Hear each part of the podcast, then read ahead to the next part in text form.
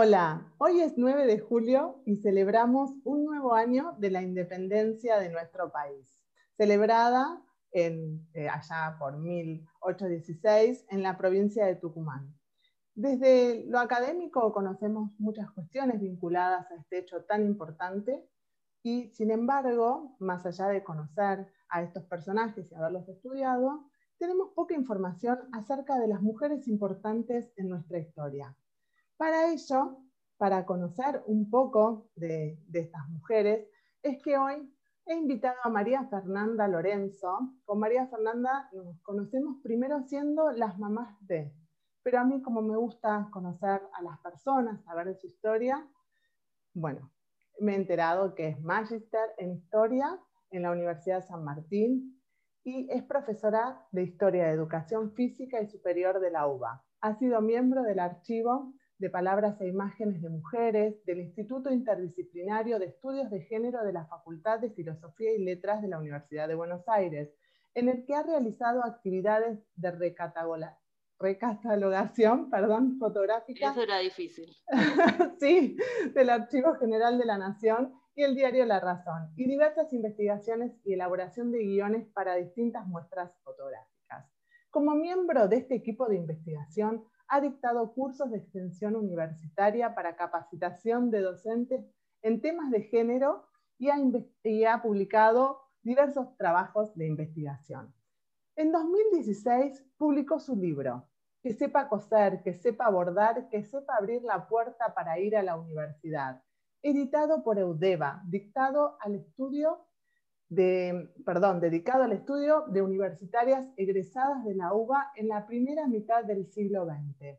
Ha sido docente de posgrado en la Universidad Nacional de La Matanza y se ha desempeñado como docente de grado en la Universidad Abierta Interamericana y diversas instituciones de educación media.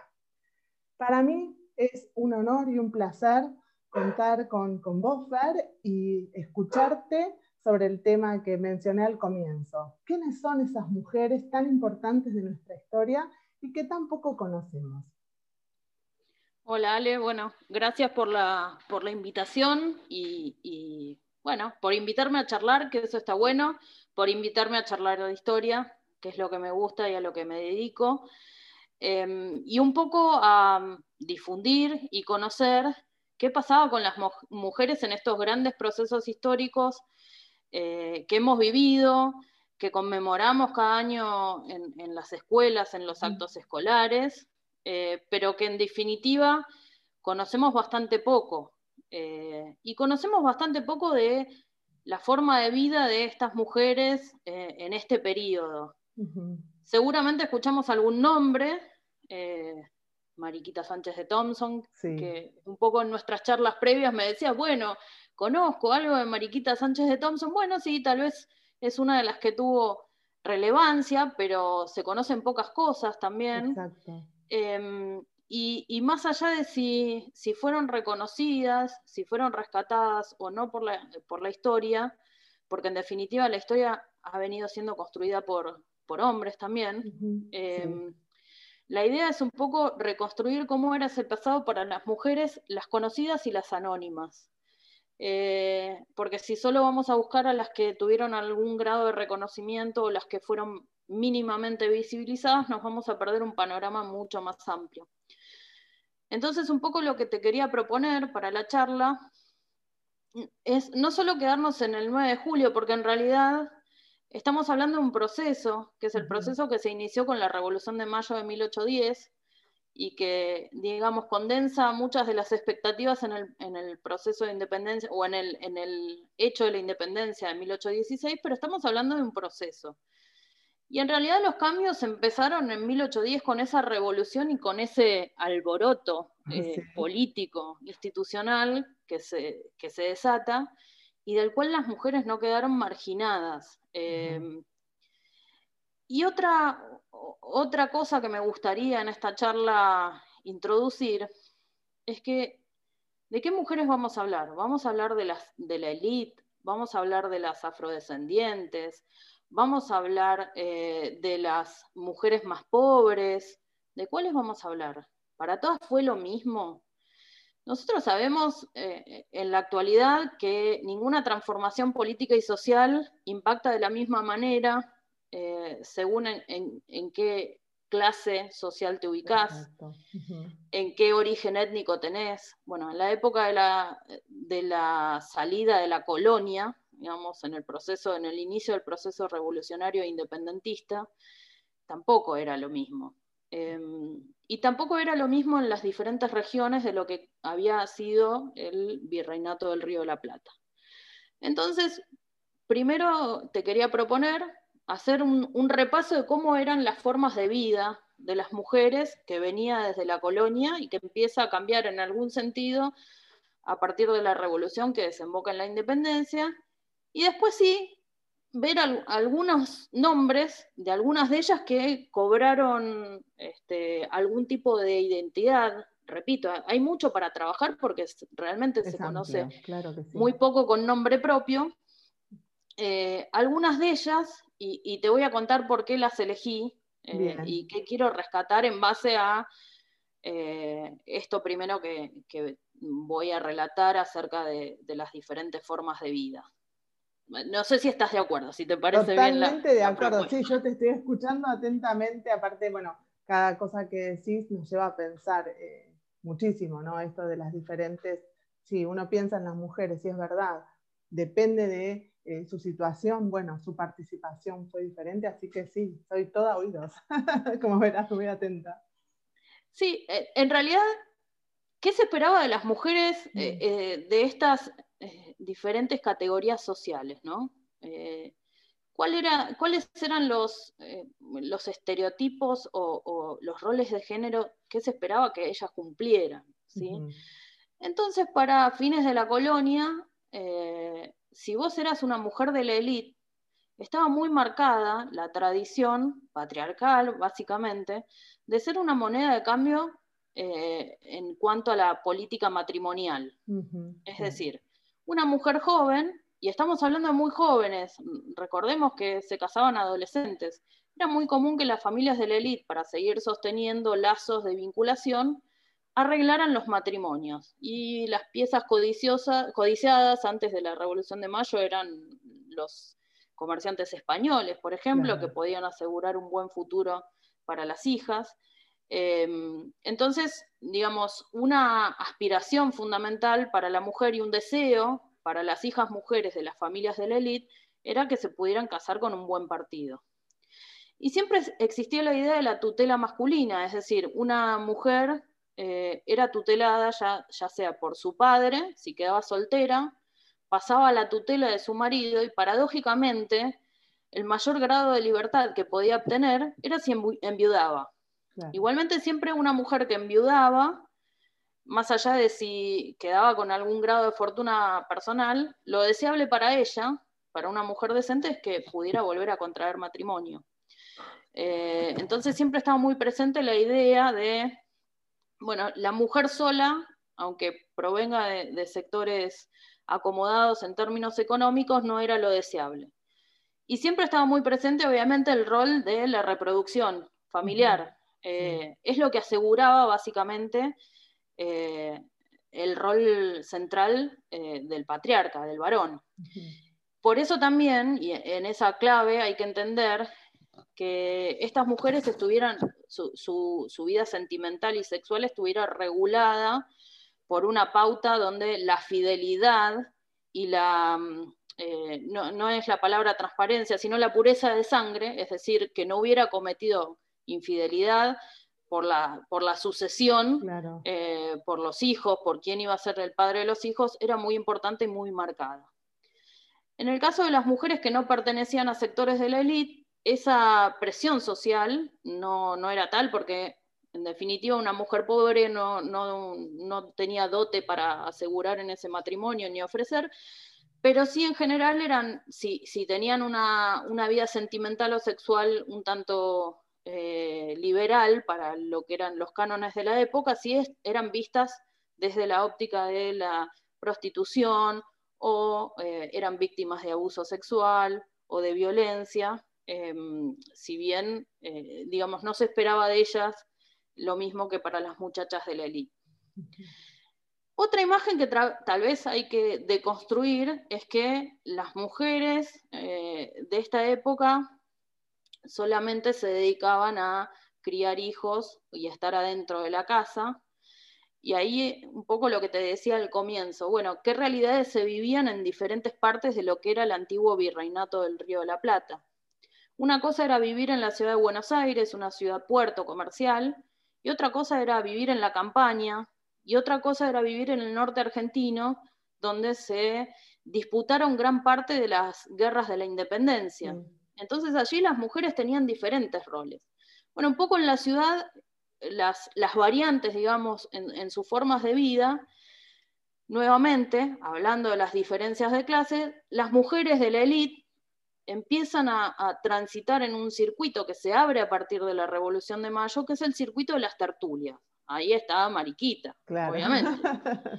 Bien, es la nueva sociabilidad que se abre a partir del proceso revolucionario y las mujeres se insertan en esa nueva sociabilidad. No era solamente organizar una reunión, era muy característico en Buenos Aires las reuniones, organizar cenas en las casas de las eh, familias eh, de la élite, pero con la irrupción de la revolución había que discutir ideas.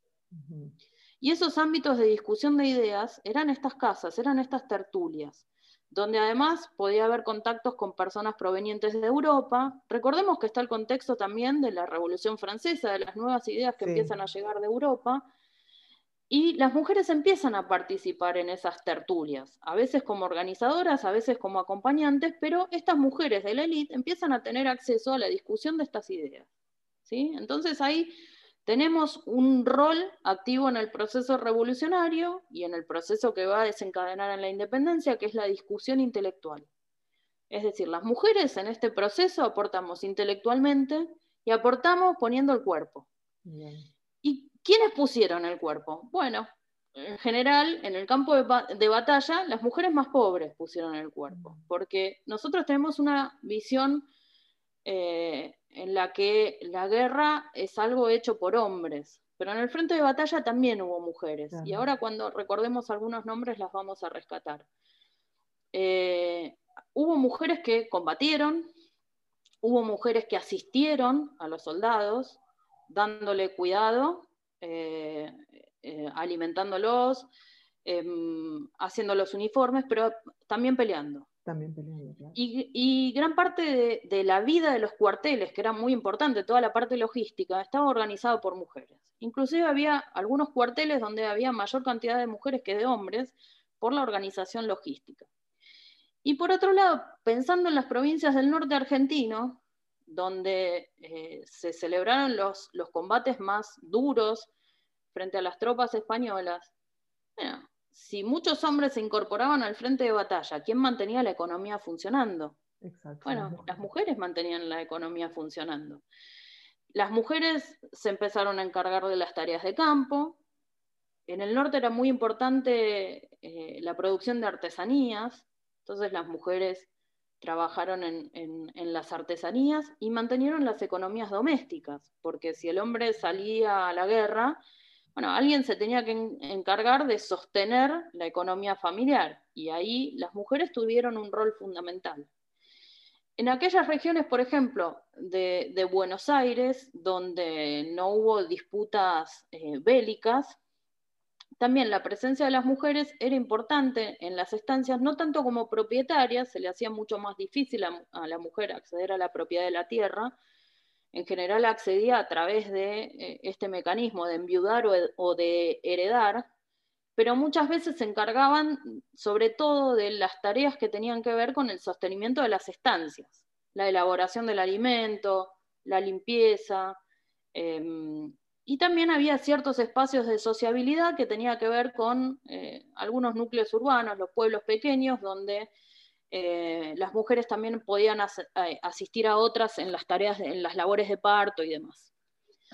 Entonces, más o menos ese es un poco el, panorama de qué le deparaba un poco la vida en esa época a las mujeres. Entonces te decía que algunas de ellas se hicieron conocidas, tuvieron, tuvieron algún nombre. Algunas veces nos sonó en la escuela. Igual si hoy abrimos los manuales que, recorren este periodo, seguimos viendo que los grandes protagonistas para la historia siguen siendo los hombres. Las mujeres aparecen, hay, hay, algunos esfuerzos de algunas editoriales que incorporan alguna, meten alguna mujer por la ventana de la historia, pero en realidad digamos, si nosotros queremos acercarnos al pasado con otra mirada, em, hay que visibilizar mucho más fuertemente el rol de la mujer. En general, esta historia no está contada. Parece que, las, que, los procesos históricos a las mujeres nos pasaron por el costado porque, claro, no, no, aparecemos en esos, en esos relatos. Bueno, hubo muchachas muy activas en esta época. Eh, yo tomé tres por, diferentes características. Una perteneciente a sectores de la élite, otra una afrodescendiente y otra una mujer de la élite, pero que además eh, peleó en el campo de batalla. Ellas fueron, bueno, Mariquita Sánchez de Thompson, no la íbamos a dejar afuera, pero la traigo porque tuvo una, particularidad, eh, su, su, estilo de vida eh, y, cómo se pensó como mujer en ese momento y como protagonista del hecho histórico. La segunda es María Remedios del Valle, que esta semana fue eh, noticia en los diarios, porque es la primera mujer que se incorporó, eh, a la que, digamos, incorporaron en los cuadros como la primera mujer en estar dentro de los cuadros notables en la Cámara de Diputados. Eh, todos los cuadros que había, que recuerdan nuestra historia, eran figuras masculinas.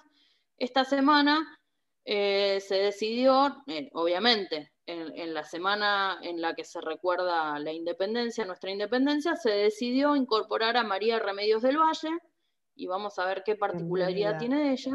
Y la tercera que te decía es Macacha Güemes, María Magdalena Güemes, la hermana de, de Güemes, que ha tenido un rol muy activo, tanto como su hermano.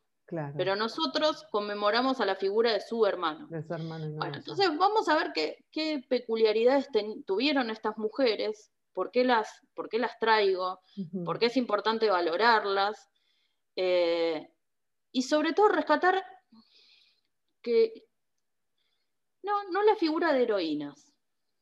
Eh, cuando, cuando a mí me tocó hacer la tesis que después se, se convirtió en libro, eh, mi directora de tesis, que, ha sido muy exigente, pero se lo agradezco porque me ha dado una formación muy notable y, me ha ayudado mucho en el proceso de producción, que es Mirta Zaida Lobato, me decía, uno siempre cae en la tentación de buscar heroínas, y no eran mm. heroínas.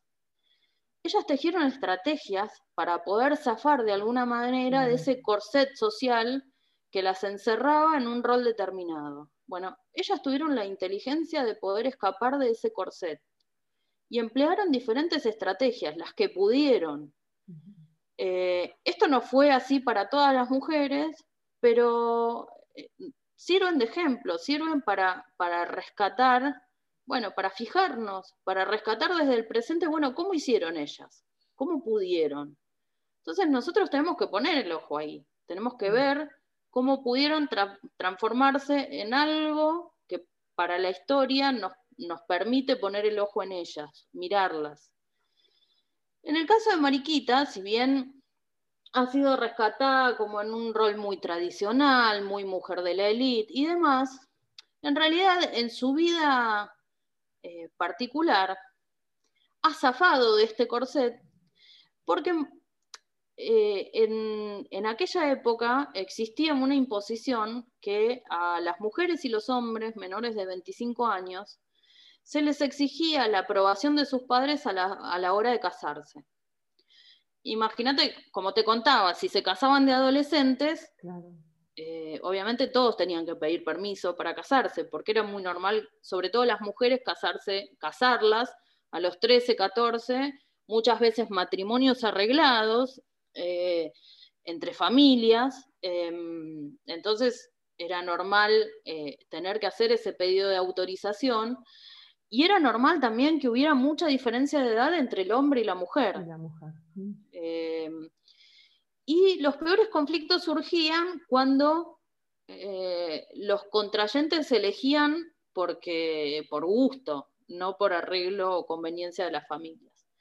En el caso de Mariquita, su primer eh, esposo, que era Thompson, no, no gozaba del beneplácito familiar y esto condujo a que tuviera un pleito legal con sus padres que finalmente termina ganando. Pero no la querían autorizar a que ella se, se casara con su primer esposo.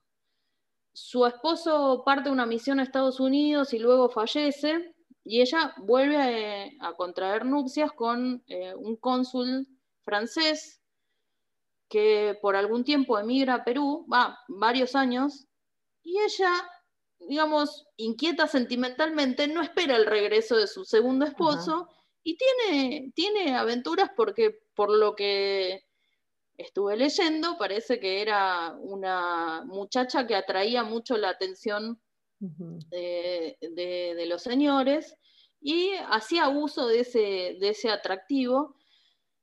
Un poco lo que digamos, lo que los textos narran es que Mariquita eh, tenía tanta capacidad en su discusión intelectual, eh, tenía este, este atractivo, esta, esta, energía para intervenir en las discusiones eh, intelectuales y, ser una persona tan movilizada en ese proceso.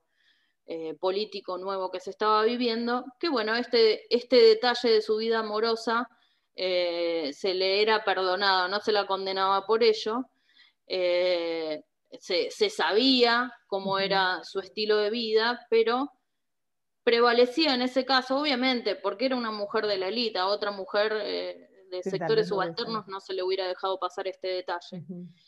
Lo cierto que además, Mariquita no solo se preocupó por los debates intelectuales de la época y por cultivarse ella específicamente en términos intelectuales, sino que, mm, eh, luchó eh, de manera importante por eh, traer a Buenos Aires los libros con las últimas discusiones intelectuales que se estaban dando en Europa. Ella decía que Buenos Aires estaba atrasada en cuanto al consumo bibliográfico, a, la bibliografía que circulaba en Buenos Aires y que era necesario incorporar nuevas lecturas, o sea, estaba preocupada por lo teórico.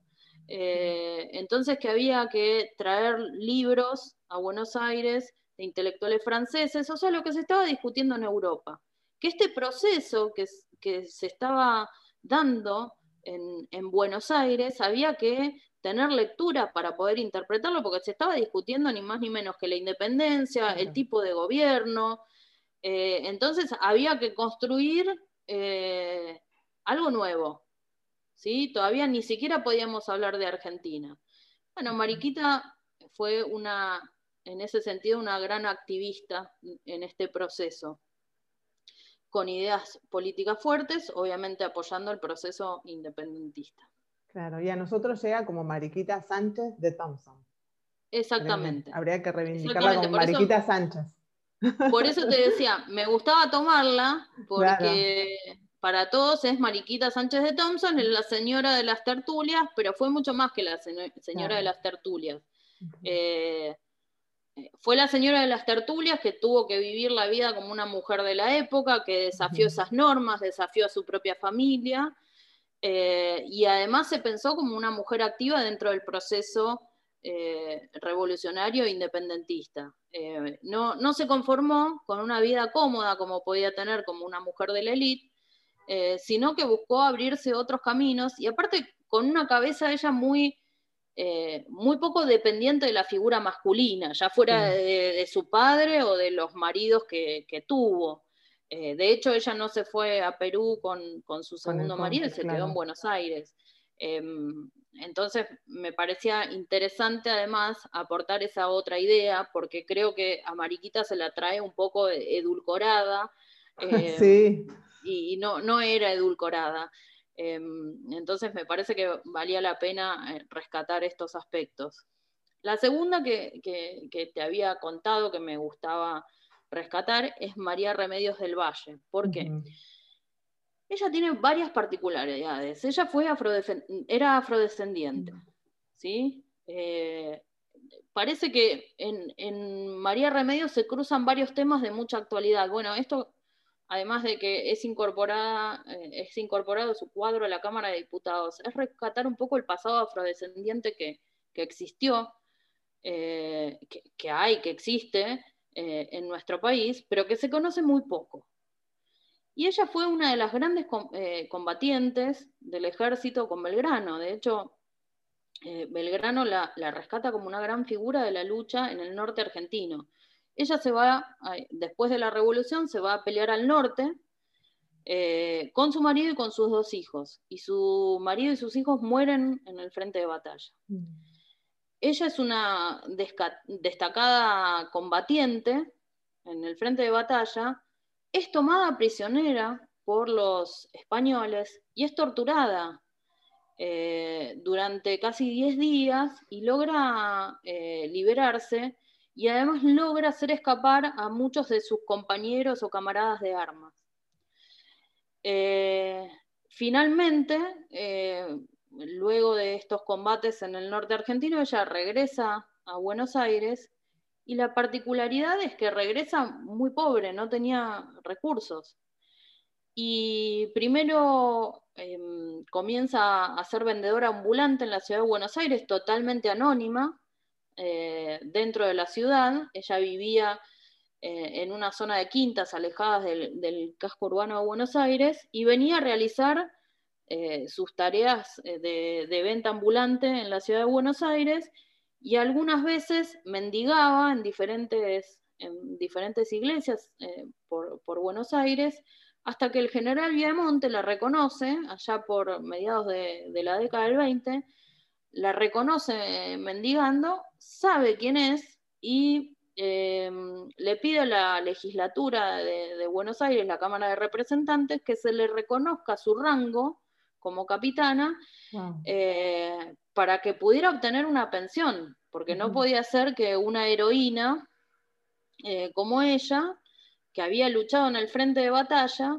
eh, tuviera que vivir esa vida. Bueno, finalmente eh, se le reconoce, logra tener una pensión y luego en la época de Rosas, Rosas le da un reconocimiento mayor, también reconoce la acción de su marido, entonces logró tener eh, una mejor condición económica, pero si no hubiera sido por ese hecho fortuito, María Remedios del Valle, llamada también paradójicamente la madre de la patria. Y acá me quería detener un poquito.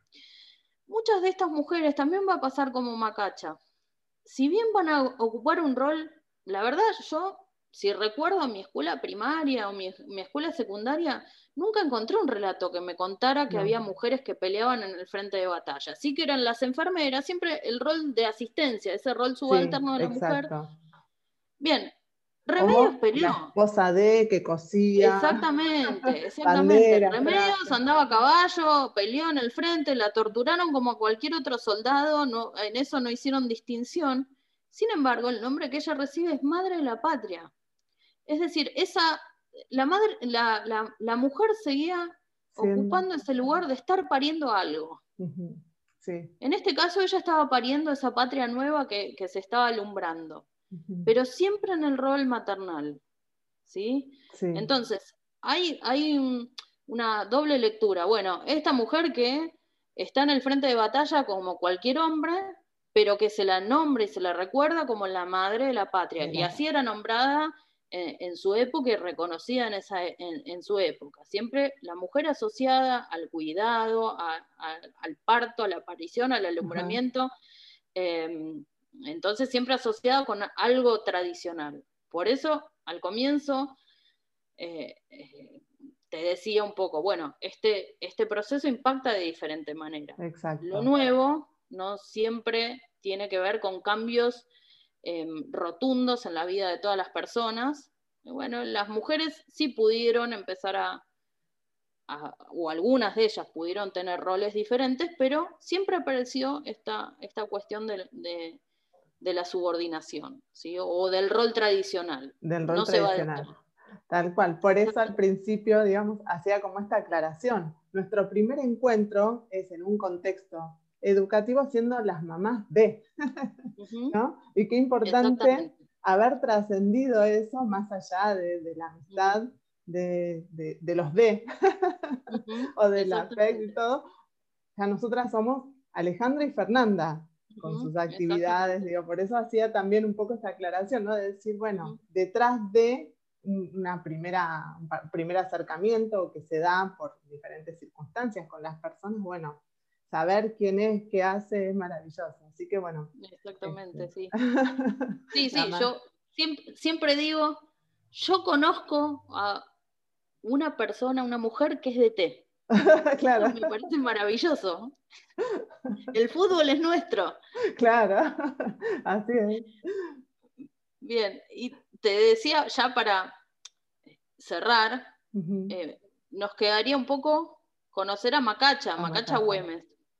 Macacha fue otra activista política muy importante. Y me parece que Macacha es un, cruce un poco entre Mariquita y Remedios.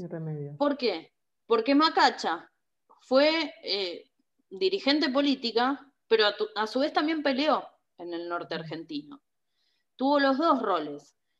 Y fue una suerte como, hoy sería como ministro de gabinete de su hermano en la gobernación de, Salta, tuvo un rol muy importante. Muchas veces negociaba con las autoridades de Buenos Aires, eh, con las que Güemes estuvo enfrentado. Cuando su hermano eh, iba a luchar al frente, si ella no lo acompañaba, quedaba, digamos, a cargo de las labores institucionales en Salta. Y tanto Güemes como ella eh, eran figuras muy reconocidas por los sectores populares, porque si bien pertenecían a una familia de la élite muy acaudalada en Salta, ellos tenían una relación bastante cercana y muy horizontal con eh, los sectores populares. Y así eran apreciados, de hecho, eh, Güemes había sido consagrado como gobernador por, por, la demanda de los sectores populares salteños. Em, entonces Macacha concentra esta, esta doble particularidad. Una mujer que en, un principio cuando eh, comienzan a producirse las batallas participa en el frente de batalla y cuando toca gobernar y ejercer un rol político lo ejerce. Eh, y cuando los sectores opositores a Güemes, los sectores de la élite a la cual ellos mismos pertenecían, no lo veían con buenos ojos por su cercanía a los sectores populares, e intentan encarcelarla, los mismos, esos mismos sectores eh, populares demandan su liberación. Y ahí también aparece el rol de la madre. Era la madre de los gauchos pobres, era la madre de los pobres, y así demandaban su liberación. Mm. Eh, otra vez aparece este, este rol maternal muy fuerte en la mujer, pero que Macacha claramente lo trascendía. Eh, y ella siguió participando políticamente en el norte argentino, en su provincia, en Salta, eh, muchos años, porque aparte vivió hasta los 90 años, eh, y luego cuando se produce ya, digamos, mucho más lejos de la independencia, cuando comienzan los conflictos entre unitarios y federales, ella va a, a participar del lado del bando federal siendo una activista política muy, muy importante. Así que un poco estas eran las, las, tres, muchachas que quería rescatar eh, en, esta, en este recorrido de lo que era la historia de las mujeres en, esta época, lo importante, eh, por eso digo, aportaron intelectualmente y pusieron el cuerpo. Y también pusieron el cuerpo, exacto. Hubo trabajo intelectual y trabajo físico, todo todo. Y la idea de esta charla era, bueno, empezar a reivindicar a las mujeres de nuestra historia, porque es solo conociendo la historia de dónde venimos, qué, cuáles fueron los sucesos que tuvieron que trascender, que las acompañaron, eh, cómo llegan a nosotros, con qué nombres. Conocer eso es la posibilidad de, empezar a, a, deconstruir muchas de estas cuestiones que, que hoy atrasan, que hoy no permiten, que bueno, o, que hacen que hablemos de techo de de, eh, hasta inclusive en lo que es lo comunicacional, bueno, muchas eh, expresiones que están lejos de darnos a, las personas, y sobre todo, digamos, las mujeres, el lugar que, corresponde por nuestra capacidad, por nuestra trayectoria, trayectoria. Y bueno, uno escucha y yo quiero saber más. Así que vamos, seguramente vamos a... Eh, coincido con, lo que vos decís, revisitar la historia con, otros lentes diferentes a los que nos dieron siempre para, para leer la historia, nos permite comprender la realidad si hoy en día estamos hablando de patriarcado, si hoy en día estamos hablando de violencia contra la mujer, si hoy en día estamos hablando de diferencias salariales que todavía persisten a pesar de todos los cambios que ha, habido, sobre todo a lo largo del siglo XX, tenemos que ir a buscar un poquito en el pasado, porque estas cosas no se producen, tienen que ver con, eh, con pautas culturales que vienen desde hace mucho tiempo y hay que entenderlas. Eh, y la historia nos permite entender cómo, se va formando este entramado cultural, esto que, hoy llamamos patriarcado, pero bueno, tiene que ver con formas de entender la sociedad, el vínculo eh, y las relaciones de género en términos históricos. Y qué de esas cuestiones de cómo se, entramaron estas relaciones en el pasado pueden persistir hasta el presente, qué, qué, es lo que hay que transformar, qué es lo que se transformó ya, porque no es que vivimos instalados en el pasado, pero digamos, ¿qué, cambios quedan pendientes? Eh, y cuanto más conozcamos de ese entramado del pasado, vamos a tener más claridad eh, sobre este presente, eh, en, el cual las mujeres estamos insertas y que creo que tanto vos como yo queremos construir algo diferente para las generaciones futuras, tanto hombres como mujeres. Exacto desde la complementariedad, desde el potenciarnos a partir de las diferencias. Eh, y bueno, y abrir así ¿no? las, ideas, la, posibilidad de análisis, entender, recorrer. Para mí, la verdad que la charla ha sido enriquecedora, eh, me llevo muchísimo eh, para seguir leyendo, seguir investigando y por supuesto la, la invitación para en diferentes momentos de, importantes de nuestra historia, bueno, conocer las mujeres alrededor de, de esas circunstancias. Así que seguramente vamos a, volver a, tener charlas, ya te comprometí. Muy bien, muy bien. Y bueno, me gustaría, eh, más allá de, agradecerte muchísimo y de, transmitirte la admiración que yo tengo por, por todo lo que haces, por tu profesión, por el trabajo que realizás, por este este camino de visibilización de las mujeres de nuestra historia y de nuestra historia en general, no solamente desde las mujeres, sino también en general, eh, escucharte con eh, una reflexión final, este, darte ese espacio que, quisieras compartir y para irse cerrando. Sí, bueno, un poco lo, que te decía eh, recién. me parece que tenemos que aprovechar todos los espacios para eh, rescatar la historia, pero desde nuevas miradas. Hay que, hay que ir a buscar en el pasado, como nos decía un profesor en la facultad, bueno, uno puede acceder al pasado con diferentes gafas, con diferentes lentes, eh, que te van a permitir mirar determinadas cosas. Creo que en los últimos años ha habido cada vez más interés, pero porque estamos imbuidos en lo que es nuestro presente, en rescatar esto, qué, era, qué pasaba con las mujeres. Eh, y mucho, mucho se ha trabajado también sobre los sectores subalternos, no solamente eh, sobre las mujeres. Entonces me parece que, es importante ir a bucear en la historia de manera diferente, abandonar un poco los andamiajes tradicionales. Eh, bueno, yo lo digo porque me, gusta, eh, vivo de ello, entonces lo hago con mucho placer, pero que me parece que, es, una tarea muy linda eh, y, creo que aportar nuevas miradas es muy refrescante, o por lo menos a mí me despierta mucha curiosidad eh, y creo que lo hace interesante y que además es necesario. Eh, creo que hay que salir de esa historia anquilosada y tradicional eh, y buscar nuevas miradas porque nos van a permitir entender mucho mejor el, presente sin lugar a dudas.